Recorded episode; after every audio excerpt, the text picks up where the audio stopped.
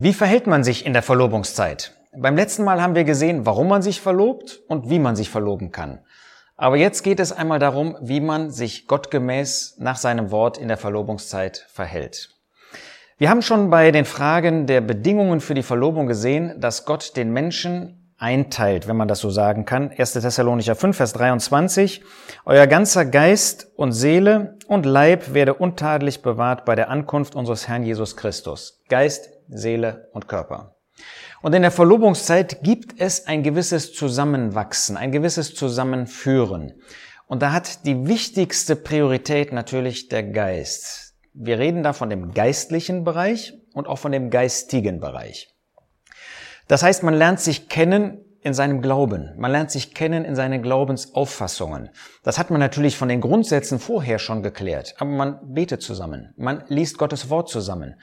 Äh, man unterhält sich über den Glauben und freut sich über den Glauben mit dem anderen und hilft einander. Das ist eine gute Möglichkeit, in der Verlobungszeit auch zusammenzuwachsen. Das Gleiche gilt natürlich für den geistigen Bereich. Es geht nicht nur darum, dass wir als Gläubige leben, sondern es geht auch darum, dass wir ein irdisches Glaubensleben haben. Wir haben gesehen, dass die Wahl nicht nur nach geistlichen Kriterien geschieht, sondern dass es eine Wahl für die Erde ist.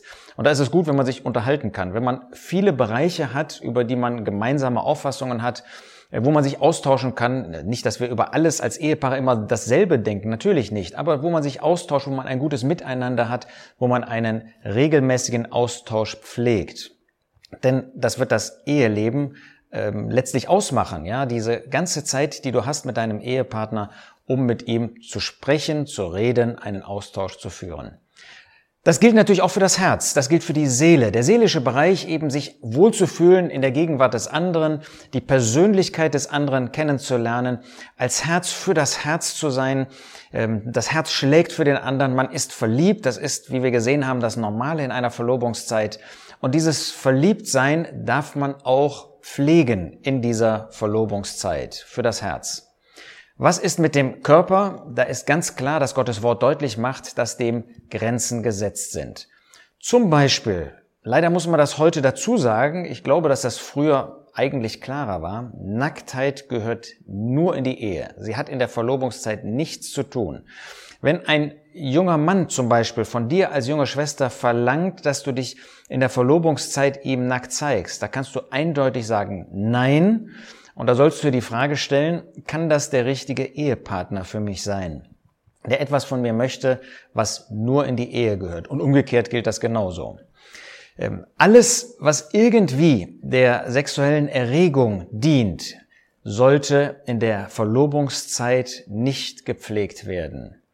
Als solche, die wir inzwischen verheiratet sind, müssen wir leider vielfach sagen, dass die Gefahr nicht nur groß war in der Verlobungszeit, sondern dass man oft in Grenzbereiche gegangen ist oder sie vielleicht sogar überschritten hat, was nicht gut ist, was unbiblisch ist, was Sünde ist.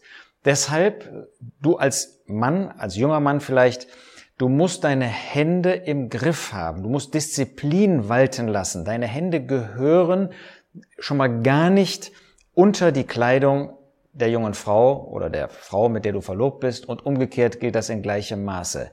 Die Verlobungszeit ist, was den Körper betrifft, sehr zurückhaltend.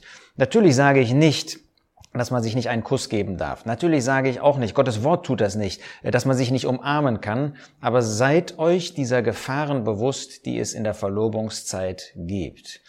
Also ihr kennt euch nur in angezogenem Zustand und nicht in irgendeiner anderen Weise.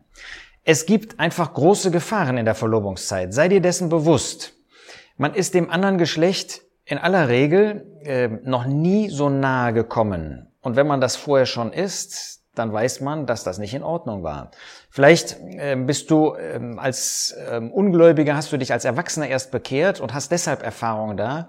Oder du bist ein Gläubiger und bist zu weit gegangen oder viel zu weit gegangen, dann weißt du, was da los ist. Und Gottes Wort nennt das Unreinheit bis hin zu Hurerei, je nachdem, was man getan hat.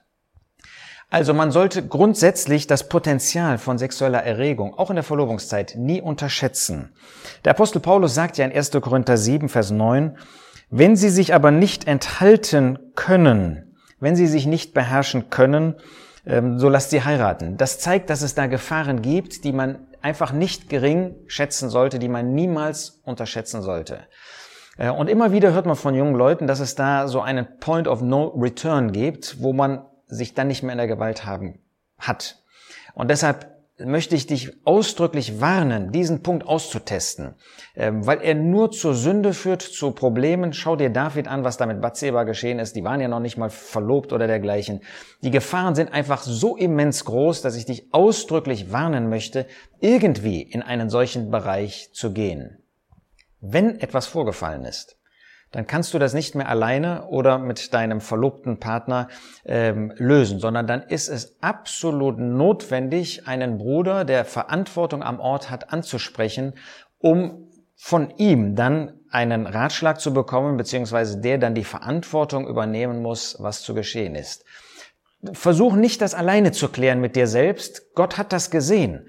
Und nach Gottes Gedanken, nach dem Wort Gottes 1. Korinther 5, ist das außerhalb deiner Möglichkeiten eines Urteils. Nein, da ist es notwendig, wenn ihr zu weit gegangen seid, dass ihr wirklich jemanden mit einbezieht, der vertrauenswürdig damit umgeht, der aber ein geistliches Urteil hat. Das heißt, du kannst nicht irgendwie einen äh, Freund deines Alters nehmen, sondern es muss wirklich ein verantwortlicher Bruder am Ort sein, der das Vertrauen hat. Besprich also dann die Konsequenzen wenn möglich am Ort. Ähm, manchmal ist das vielleicht bei einem ähm, Ort, wo nur wenige Gläubige sind, nicht möglich, dann mit einem Hirten, mit einem Seelsorger, der überörtlich tätig ist.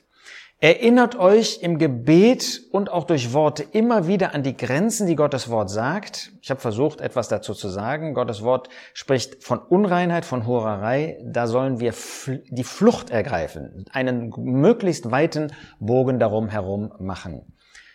Und wir als Männer haben die Hauptverantwortung. Wir können diese Verantwortung nicht delegieren an die junge Frau, an die Frau, sondern wir müssen die Verantwortung übernehmen. Und du kannst nicht deiner Frau, verlobten Frau sagen, äh, sag, wenn es zu weit geht. Nein, du musst diese Verantwortung treffen. Aber du als junge Frau oder als Verlobte, du solltest natürlich auch diese Verantwortung mittragen. Die Verlobungszeit ist eine Zeit des Segens. Sie kann unter dem Segen Gottes sein, wenn wir nach Gottes Gedanken handeln. Wenn wir diese Zeit nutzen, nicht nur zum gemeinsamen Lesen und äh, des Wortes Gottes und beten, sondern auch um uns innerlich aufeinander einzustellen, miteinander bekannt zu werden, uns kennenzulernen, zusammenzuwachsen. Aber vergiss nicht, sei vorsichtig. Geh nicht zu weit, das möchte ich dir sehr empfehlen. Und wenn du diesen Rahmenbedingungen verwirklichst, dann wünsche ich dir Gottes Segen, Gottes Gnade auch für eure gemeinsame Verlobungszeit.